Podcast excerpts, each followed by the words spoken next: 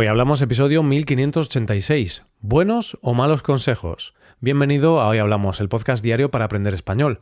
Los viernes publicamos dos episodios, un episodio público y otro solo para los suscriptores premium. En el episodio premium de hoy, Rebe y yo hablamos de un concepto curioso que consiste en construir casas muy pequeñas, pero muy bonitas y con el espacio muy bien aprovechado. ¿Quieres mejorar tu español escuchando este audio? Pues hazte suscriptor premium en hoyhablamos.com. Ahora, en este episodio, Paco y yo charlamos sobre algunos consejos típicos que casi todos hemos escuchado alguna vez. Daremos nuestra opinión sobre si nos parecen buenos o no. Hoy hablamos de consejos. Hola Paco, ¿qué tal?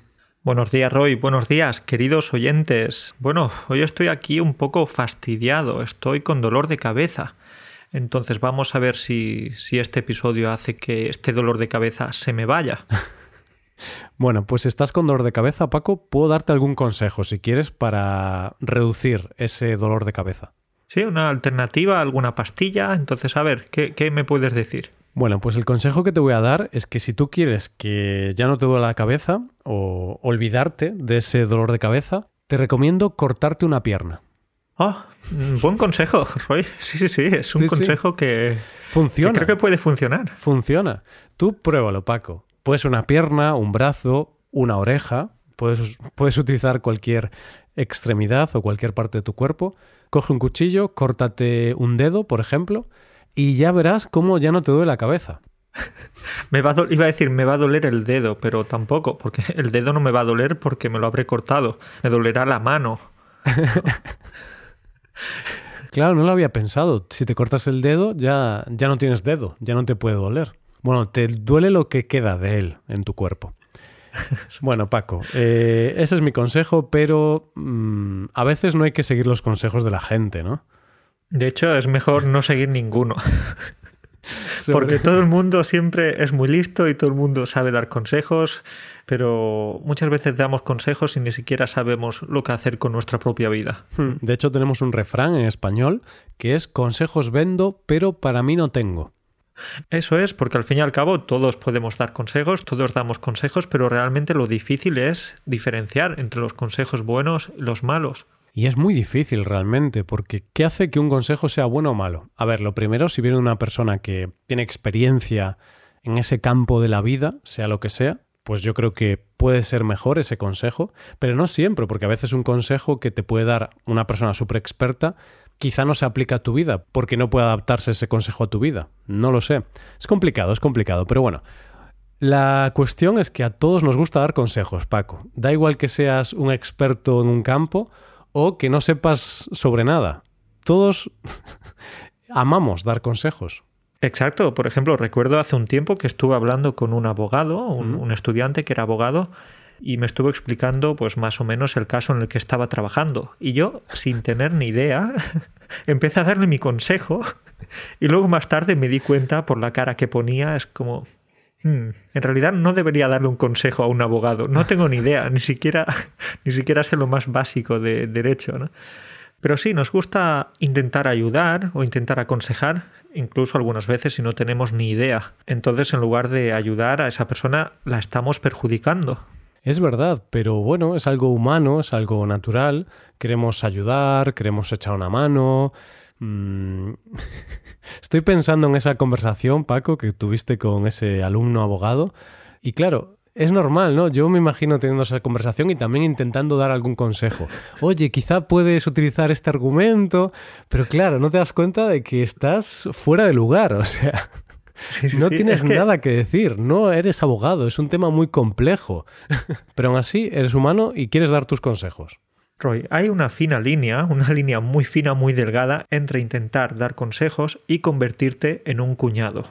Por cierto, ya sabes, ser un cuñado, esta expresión que tanto tratamos en este podcast, que es cuando intentamos eh, demostrar que sabemos más que los otros, que tenemos la verdad, estamos en posesión de la verdad. ¿no? Ujú. Entonces hay que intentar no cruzar esa línea. Claro, es difícil y a veces no nos damos cuenta y acabamos siendo unos cuñados, acabamos hablando de cosas que no tenemos ni idea, como si, como si tuviéramos idea, pero en realidad no sabemos nada y no pasa nada, es normal, a veces nos ocurre, nos ocurre a todos. A mí también me ocurre a veces que me pongo a hablar de algún tema y luego pienso, espera, Roy, ¿qué, qué- que no sabes nada de este tema. Esto nos sucede cada viernes. Exacto, cada viernes. Entonces, Paco, ahora vamos a hablar de algunos consejos, consejos típicos que creo que todos alguna vez hemos oído, que a todos nos han dicho alguna vez estos consejos. Puede ser que nos haya dicho nuestro padre, nuestra madre, un amigo, la panadera, mm. no sé, todo el mundo da consejos. Entonces, quizá un día fuimos a la frutería y la frutera o el frutero nos dio un consejo. Pues quizá uno de estos consejos fue el que nos dio ese frutero. no sé si el frutero, pero seguro que todos hemos escuchado o mucha gente ha escuchado esto tan típico que nos dicen los padres cuando somos niños o adolescentes. Bueno, pues esfuérzate porque en el futuro tienes que estudiar una carrera. Estudiar una carrera universitaria, ir a la universidad, porque de esa manera vas a tener un futuro mejor, eh, más formación académica, etc. Pero Roy, ¿realmente estudiar una carrera universitaria es un gran consejo? ¿Qué piensas? Depende. Yo ya sabes que soy gallego, Paco, y hay este estereotipo en España que dice que las personas de Galicia, de esta región de España, somos muy indecisas. Entonces, cuando nos preguntan algo, no decimos ni sí ni no, decimos depende. Entonces ya te aviso, Paco, que en este episodio te voy a decir depende en casi todas las ocasiones. Bueno, pues te quiero preguntar, Roy, si hoy ahí en tu en el lugar en el que estás, en el que vives, hace sol o, o qué? Depende, Paco, porque hay unas nubes, pero también está el sol, entonces... Roy, ¿hace sol o no? Eh, no lo sé, es que tengo la, cortina puesta, entonces no... Ahora no puedo verlo, Paco. Luego abres la cortina y me envías un mensaje. ¿eh? Vale. Bueno, entonces, eh, estamos hablando del típico consejo que sobre todo dan los padres a sus hijos. Este es un consejo muy típico en España, se ha repetido mucho en las últimas décadas, que dice, hijo, tienes que estudiar una carrera, hijo, tienes que ir a la universidad. Y esto es algo muy de España porque antes nuestros padres, mm, muchos, no tuvieron la oportunidad de ir a la universidad y las personas que hace muchos años sí que iban a la universidad conseguían trabajos muy buenos, tenían una gran carrera laboral, ganaban salarios muy altos y entonces nuestros padres veían como que la universidad era la salida de la pobreza, era poder conseguir un gran trabajo, tener una gran vida, mucho estatus también. Y a ver, hoy en día creo que ya no es así exactamente porque, al menos en España, casi todo el mundo estudia en la universidad, entonces no es un indicativo de que vayas a conseguir un gran trabajo. Sí, puedes conseguir trabajos mejores, pero tampoco por estudiar en la universidad ya tienes la vida solucionada, al menos en España. Sí, Roy, y creo que también la forma de educar o la forma de aconsejar está cambiando. Los padres a lo mejor ya no les van a decir tanto a sus hijos tenéis que estudiar una carrera. A lo mejor ahora les van a decir tenéis que seguir vuestra pasión, tenéis que seguir vuestra motivación, lo, hmm. que, lo que os diga el corazón, lo que queráis hacer en la vida, ¿no? Entonces ahora ya a lo mejor no nos centramos, o los padres no se centran tanto en los estudios, que también, por supuesto, pero ya entra la parte más de la pasión y de lo que quiera hacer el chico. Hmm. Es, es verdad, ese es otro consejo que se da ahora, no todo el mundo lo da, pero sí que a veces puedes escuchar el consejo, sigue tu pasión. ¿Qué opinas de esto, Paco? Bueno, mi pasión es, eh, no sé, comer crema catalana, comer postres. Entonces, ¿qué significa eso? Tendrías que haber estudiado cocina, quizá. Bueno, no, porque tu pasión es comerla, pero no prepararla. Exacto, eso es. Entonces tengo, no sé, que estudiar para ser catador de crema catalana. Tengo que, que profesionalizarme, hacer algo relacionado con la crema catalana, porque esa es mi pasión. Sí, no sé si existe el trabajo de catador de crema catalana, pero bueno, ese ejemplo nos sirve para debatir un poco sobre esto, porque yo he leído muchas cosas contradictorias. Hay gente que dice que tienes que seguir tu pasión, que seguir tu pasión es, es algo muy bueno, vas a tener un mejor trabajo, porque al final vas a poder trabajar muy motivado. Pero hay otras personas que no, que dicen que no es un buen consejo, porque todo lo que sea trabajo, aunque sea tu pasión, al final va a acabar volviéndose un poquito aburrido. No, quiere decir que sea aburrido todo el tiempo, pero al final, trabajando 8 horas, 10 horas o así en lo mismo, aunque sea tu pasión, no lo vas a disfrutar todo el tiempo. Entonces no tiene por qué ser lo mejor. Que a veces es mejor aprender una labor, aprender alguna profesión en concreto y especializarte en esa, y luego dejar tu pasión para el tiempo libre, para el ocio, porque a veces también hay este argumento de que puedes arruinar tu pasión al convertirla en tu trabajo. Roy, esa es la cosa, porque está muy bien esa idea de seguir tu pasión, pero no siempre funciona, porque por ejemplo, imagínate, yo cuando era niño quería ser futbolista. Hmm.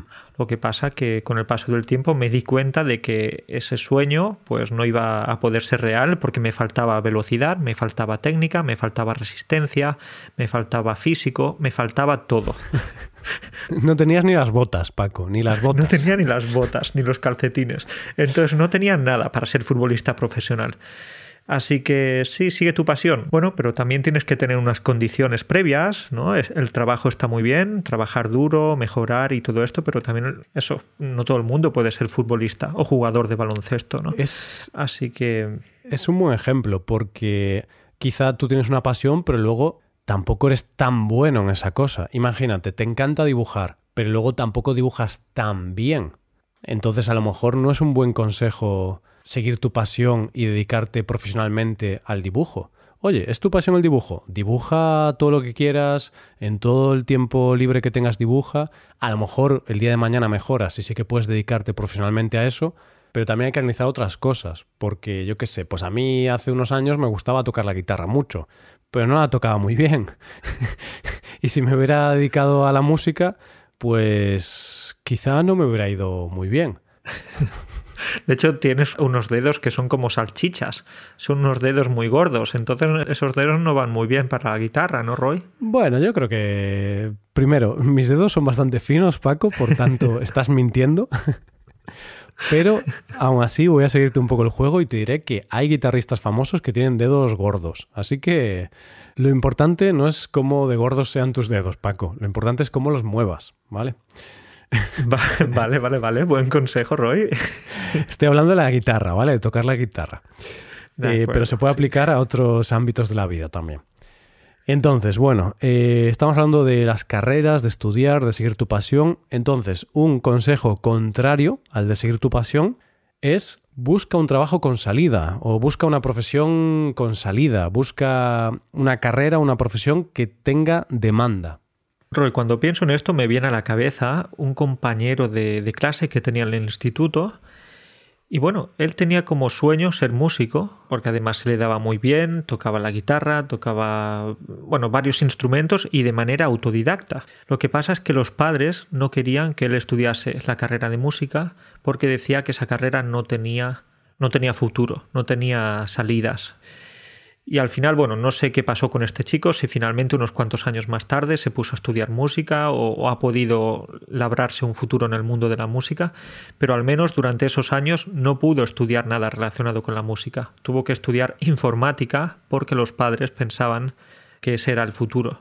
Claro, entonces tuvo que abandonar sus sueños y estudiar una carrera más normal o algo más común o con más salida como la informática. Historia triste. Que tampoco está mal, ¿eh? que tampoco está mal el mundo de la informática, Roy, pero si no es tu pasión, tampoco vas a disfrutar tanto de, ese trabajo. Hmm. Que bueno, que al final, a lo mejor él empezó a estudiar informática y descubrió que le gustaba ese mundo y descubrió una nueva pasión. No lo sé. Pero bueno, sí que es un poco frustrante cuando tú quieres hacer algo, porque por lo que me comentas, este chico quería estudiar música, pero sus padres no le permitieron hacerlo. Entonces ahí sí que es un poco frustrante, pero bueno. Y qué padres tenía este chico, ¿no? Que no dejaban que su hijo volara, que, hiciera lo que realmente quisiera o quería en ese momento. Sí, pero bueno, no sé, es complicado. Porque como padre te preocupas. Claro, yo creo que están dos tipos de padres. Los padres de sigue tu pasión Ese es un grupo de padres los que quieren que su hijo siga su pasión, disfrute la vida y, realmente tenga un trabajo que le motive. Pero luego están los padres más preocupados por el futuro, que realmente lo que más les preocupa es que le vaya bien económicamente a su hijo, que tenga comida, que pueda pagar el alquiler, que no tenga problemas económicos. Y ahí quizá muchos padres pues son un poco como los de tu amigo, que dicen esto, busca un trabajo con salida, busca un buen trabajo. No busques un trabajo, busca un buen trabajo. Eso es, Roy. Pues eh, pasamos al cuarto consejo porque ahora podemos hablar de las oposiciones. No sé si en tu adolescencia, especialmente cuando estabas eligiendo o buscando más o menos el tipo de estudios que querías, no sé si alguna vez escuchaste la frase sácate unas oposiciones. Sácate unas oposiciones, es decir, trabaja para el Estado. Muchas veces lo he escuchado. Quizá no como consejo directo de mis padres hacia mí, pero sí como consejo general o como una recomendación general de mis padres de decir que sacar unas oposiciones es algo muy bueno. A ver, claro, mis padres están sesgados, mis padres son funcionarios los dos, entonces... Claro, ¿qué, te van a decir dos funcionarios? Te van a decir que te saques unas oposiciones, por supuesto. Es como si vas al peluquero y, ¿Qué, ¿Qué te parece? ¿Necesito un corte de pelo? No, no, ¿qué va? Puedes marcharte. Hombre, el peluquero te dice que te cortes el pelo, sí. Incluso si estás calvo, también te dice que, que puede mejorar algo, ¿no? Sí, sí, por supuesto, porque al final pues tus padres pues apreciaban esa estabilidad, esa seguridad que les daba tener un trabajo para el Estado, entonces querían la misma estabilidad y seguridad para ti. Claro, y al final ellos al, al tener esa experiencia de trabajo se fijan sobre todo en las ventajas y no son tan conscientes de, las desventajas o de las cosas malas que tiene trabajar para el Estado. Yo creo que, bueno, es un consejo que para algunas personas está bien, pero para otras no. Y, por ejemplo, yo estoy contento de no haber seguido los pasos de mis padres, en este caso. Vale, Roy, entonces tú seguiste tu propio camino, no escuchaste los consejos que te dieron tus padres, eres un, un alma libre, eres un anarquista. Sí, sí, soy un, un anarquista. Pero bueno, Paco, tú también eres un anarquista como yo, porque tú querías estudiar una oposición hace siete años o así, o era tu idea. Sí, es verdad. De hecho, empecé a, estudiar para un examen público, para hacer las oposiciones y trabajar como funcionario, como maestro. Pero finalmente, pues apareció la idea de hoy hablamos y aquí estamos, siete años más tarde, ¿no? No somos funcionarios, pero funcionamos. Perdona, sé que ha sido un chiste muy malo, Roy. Me ha gustado, me ha hecho gracia, la verdad. Funcionamos bastante bien. Bueno, Paco, pues dejamos ya los consejos de este tipo porque están más relacionados con el trabajo y con los estudios. Y vamos ahora a hablar de consejos más generales. Entonces, Paco, ¿alguna vez has escuchado este consejo? Sé tú mismo. Sí, lo he escuchado muchas veces, pero también es debatible. ¿Es bueno ser uno mismo? no lo sé. Es que incluso ¿cómo interpretas esto? Sé tú mismo, ¿qué quiere decir? ¿Di lo que piensas en todos los momentos? ¿Di siempre tu opinión? No sé. ¿Qué significa? Sigue lo que, lo que te dicte el corazón, pero el corazón a lo mejor te puede dictar cosas malas, ¿no? El, corazón te puede dictar que seas un cabrón y que hagas daño a la gente. Entonces, sé tú mismo, pero siempre y cuando no seas un capullo. Paco, ¿qué le pasa a tu corazón? Tienes que ir al cardiólogo porque ese corazón quiere que hagas cosas malas, ¿eh?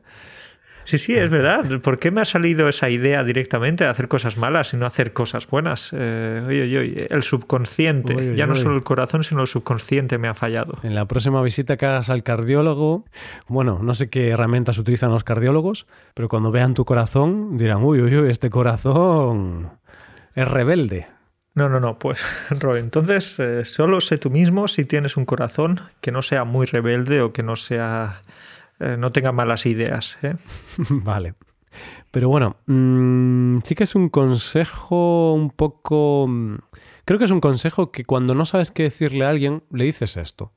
Por ejemplo, a mí me suena escuchar este consejo cuando mm, estaba en el instituto y quizá no se me da muy bien ligar con otras chicas. En el instituto es la edad del pavo, la adolescencia, quieres ligar, quieres conocer chicas, en mi caso, y, si no se te da bien, pues a lo mejor pides consejos. y claro, ¿qué te van a decir? Mucha gente dice, sé tú mismo, sé tú mismo. Y, no funciona, Paco, no funciona. No funcionaba eso de ser tú mismo Y, y, no ligabas. Entonces, en ese caso, un mejor consejo habría sido, no seas tú mismo. No seas tú mismo, finge que eres más guay, que eres más em, divertido, ¿verdad? Sí, a ver, quizá no fingir, pero sí es cierto que a lo mejor en este caso concreto, bueno, hay que actuar de ciertas formas. No me voy a poner aquí a dar consejos sobre ligar, porque tampoco, tampoco sé, no soy bueno en eso. Cuando te dicen sé tú mismo, muchas veces piensas, ah, pues voy a decir todo lo que piense, voy a decirle a esta chica que me gusta mucho, que quiero ser su caballero. y claro, no funciona, amigo, no funciona. Claro, y eso de ser tú mismo no siempre va a funcionar porque si eres tú mismo con esa chica cuando la estás conociendo y a lo mejor eres un guarro, por ejemplo, pues eh, porque te gusta meterte el dedo en la nariz o, hacer cosas raras, entonces eso no va a funcionar si intentas ligar y te estás metiendo el dedo en la nariz. no va a funcionar. Y de hecho, yo creo que cuando conoces a una persona, pero no solo incluso relaciones mmm, sentimentales, sino también amistades.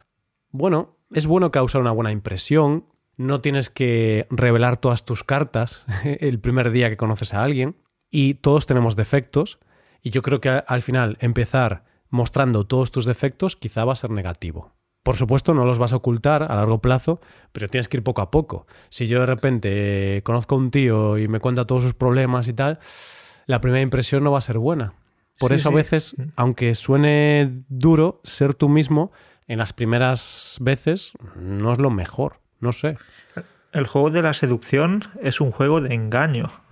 Luego, con el paso del tiempo, con el paso del tiempo, la verdad sale a flote y la otra persona se da cuenta de que no eres tan perfecto como, como pensaba. ¿no? Pero eso, eso es algo que también tiene su gracia, tiene su encanto, el ir descubriendo con el paso del tiempo las imperfecciones o los defectos del otro. Claro, y pasa también en las amistades. Por ejemplo, yo cuando conocí a Paco pensé, este tío eh, es el puto amo. Y ahora también lo pienso, pero ahora ya conozco los defectos de Paco, Exacto. conozco sus inseguridades, lo que sea, ¿no? Pero las primeras veces Paco no venía y me contaba sus problemas. Las primeras veces tú me veías y decías, ostras, esta es la persona más guay que he conocido en mi vida. Qué molón, qué sí. divertido. Ahora ya no piensas tanto eso, pero porque ya has descubierto también mi otro lado, la otra cara de la moneda. ¿no? Claro, y tú lo mismo conmigo. Las primeras impresiones siempre son muy buenas y cuando vas labrando esa amistad, pues ya vas conociendo los defectos, algunas cosas que no te gustan de la otra persona. Pero claro, es algo que lleva tiempo. No el primer día puedes ser tú mismo y, y mostrar todos tus defectos y tus movidas chungas. Roy, ¿piensas que, otro consejo, por cierto, ¿piensas que es bueno decir siempre la verdad? Creo que es bueno intentar no mentir. Creo que no es bueno mentir. Ahí sí que estoy de acuerdo. Pero, a ver, es imposible decir siempre la verdad. Y sí que es un consejo muy absurdo que te dan cuando eres muy pequeño. Tienes que decir la verdad. A ver, que está bien, porque hay que, hay que intentar ser honestos y siempre decir la verdad. Pero obviamente, si te lo tomas de manera literal, no te va a ir bien la vida. Es verdad, estoy pensando ahora, no sé, tu pareja, por ejemplo, cocina un nuevo plato, prepara una nueva, una nueva receta y está súper ilusionada, está súper contenta con el resultado y tú pruebas la comida y dices, ¿esto qué es? ¿Qué esto, es, esta esto es una basura, ¿no? Es una mierda. No, no, no. A lo mejor puedes decir que, ah, oh, vale, que te gusta, pero que quizás no te gustaría probar esa, ese plato de nuevo porque, no sé, te da alergia, mm. tienes la cara tienes la cara roja y tal. Entonces puedes inventarte un, alguna pequeña excusa, pero no, por supuesto que en, en las relaciones entre pareja, amigos, etcétera, la, la, comunicación es clave y la verdad es clave, pero no siempre. A lo mejor algunas veces esas mentiras piadosas pueden ser buenas. Sí, a veces una mentira piadosa es algo bueno, una mentira que hacemos para no hacerle daño a la otra persona. Que claro, luego también hay un debate sobre cuál es el grado de las mentiras piadosas. ¿Tuviste sexo con esa chica? No, no lo tuve. Mentira piadosa. no, no, no, esa no es piadosa. Esa ¿eh? no es piadosa, ¿no? Pero bueno, ahora ya en serio, a veces sí que puede ser bueno las mentiras piadosas, supongo, pero es debatible, claro, porque al final, ¿hasta qué punto es bueno mentir para no hacer daño a la otra persona? Yo creo que está bien decir la verdad, pero siendo consciente de los sentimientos de la otra persona. En el ejemplo del plato, puedes decir que no te gusta, pero puedes ser mucho más sutil, ligero, incluso puedes decir, a ver, no está mal, esto me gusta, pero esto no. Pero a ver, mejor di, di la verdad, porque si no, al día siguiente va a volver a hacerlo y algún día tendrás que decirle la verdad. Entonces, yo creo que es mejor decir la verdad casi siempre. Eso es, eso es. Roy, ¿qué te parece otra, otra frase típica de, estas, de estos consejos que escuchamos mucho? Por ejemplo, nunca te rindas. ¿Estás de acuerdo con esto de nunca te rindas? Porque hay límites, ¿no? Hay límites. Es un consejo que también solemos escuchar. Nunca te rindas. Sigue adelante, persiste. A ver, depende. Yo ya te he dicho, Paco, que te iba a responder con depende. Entonces creo que está bien la constancia, la persistencia, creo que es algo bueno, pero creo que a veces hay que aceptar que hemos fracasado y hay que aceptar que algo no va a funcionar. Por ejemplo, empiezas un negocio, un bar, y llevas muchos meses trabajando, no hay clientes, no funciona. Nunca te rindas. Bueno, quizá tienes que darte cuenta que a lo mejor después de seis meses, quizás que no se te da bien esa profesión. Quizá hay algo que no haces bien, quizá la comida no es buena. Entonces, a lo mejor sí que hay un momento en el que hay que rendirse. Es como un corredor que está corriendo una maratón, está ahí pues eh, a tope y de repente pues tiene una lesión y se rompe la pierna o se rompe la rodilla.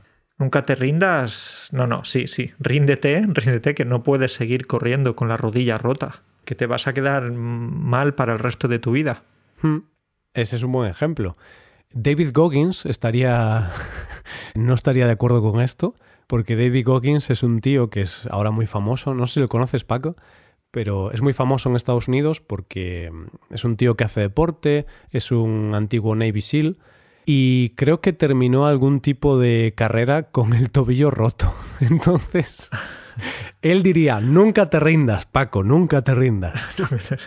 Bueno, es, siempre hay extremistas en todas partes, pero no me parece muy saludable eso de correr una carrera con, con el tobillo roto. A mí tampoco. Admiro mucho a David Goggins, pero sí que es cierto que a veces lleva un poco al extremo el tema de nunca rendirse y creo que en ocasiones es bueno aceptar que hemos fracasado o que no podemos más porque siempre llevar nuestro cuerpo al límite, tanto a nivel físico como a nivel anímico, porque a veces también decimos, venga, venga, adelante, más trabajo, trabaja más, esfuérzate, mm, hazlo todo por tu familia, y luego acabas quemado.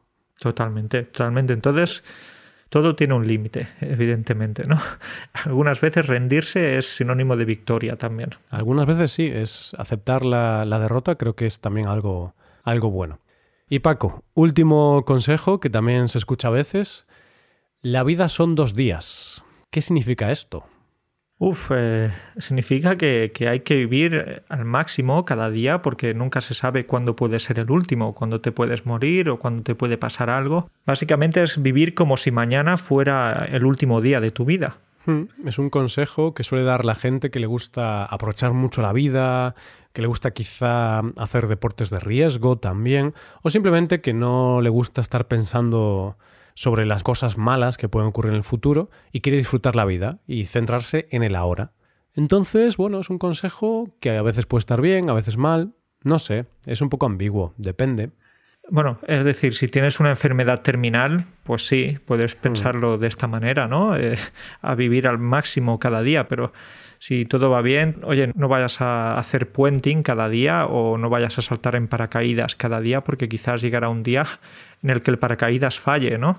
Puede ser, pero bueno, estas personas te argumentarían, Paco, que tú nunca sabes cuándo puedes morir. Entonces aprovecha la vida al máximo, porque a lo mejor mañana te detectan alguna enfermedad y tú, por el miedo a morir, has desaprovechado tu vida. Fíjate qué profundos, qué reflexivos estamos acabando, Roy. Somos unos poetas. ¿eh? Unos poetas, di que sí. Entonces, no sé, creo que es un consejo que está bien, pero depende, ¿no? Yo soy una persona bastante adversa al riesgo, es decir, no me gusta hacer cosas arriesgadas que puedan poner en peligro mi vida, pero sí que entiendo a la gente que, que dice esto, que hay que aprovechar la vida y hay que disfrutarla, porque al final pensamos a veces mucho en el futuro, pero bueno, el futuro no sabemos si llegará o no. Lo único que tenemos real es el presente, la hora. Este, este episodio que estáis escuchando ahora, esto es lo que hay. Esto es lo que hay, esta, esta es vuestra vida. Por hoy, después de esta conversación, ahora ya el dolor de cabeza ha desaparecido. Sí. Ya no tengo dolor de cabeza. ¿Y el dedo te duele? ¿El dedo ya no me duele. No, genial. Pues me alegro mucho, Paco, de haber sido de ayuda. Entonces, ahora, pues nada, eh, ya que se me ha ido el dolor de cabeza, voy a disfrutar la vida al máximo, porque la vida son dos días. Voy a hacer algunas cositas hoy. Venga, cuídate mucho. Hablamos la semana que viene. Un abrazo para ti y para todos. Hasta luego.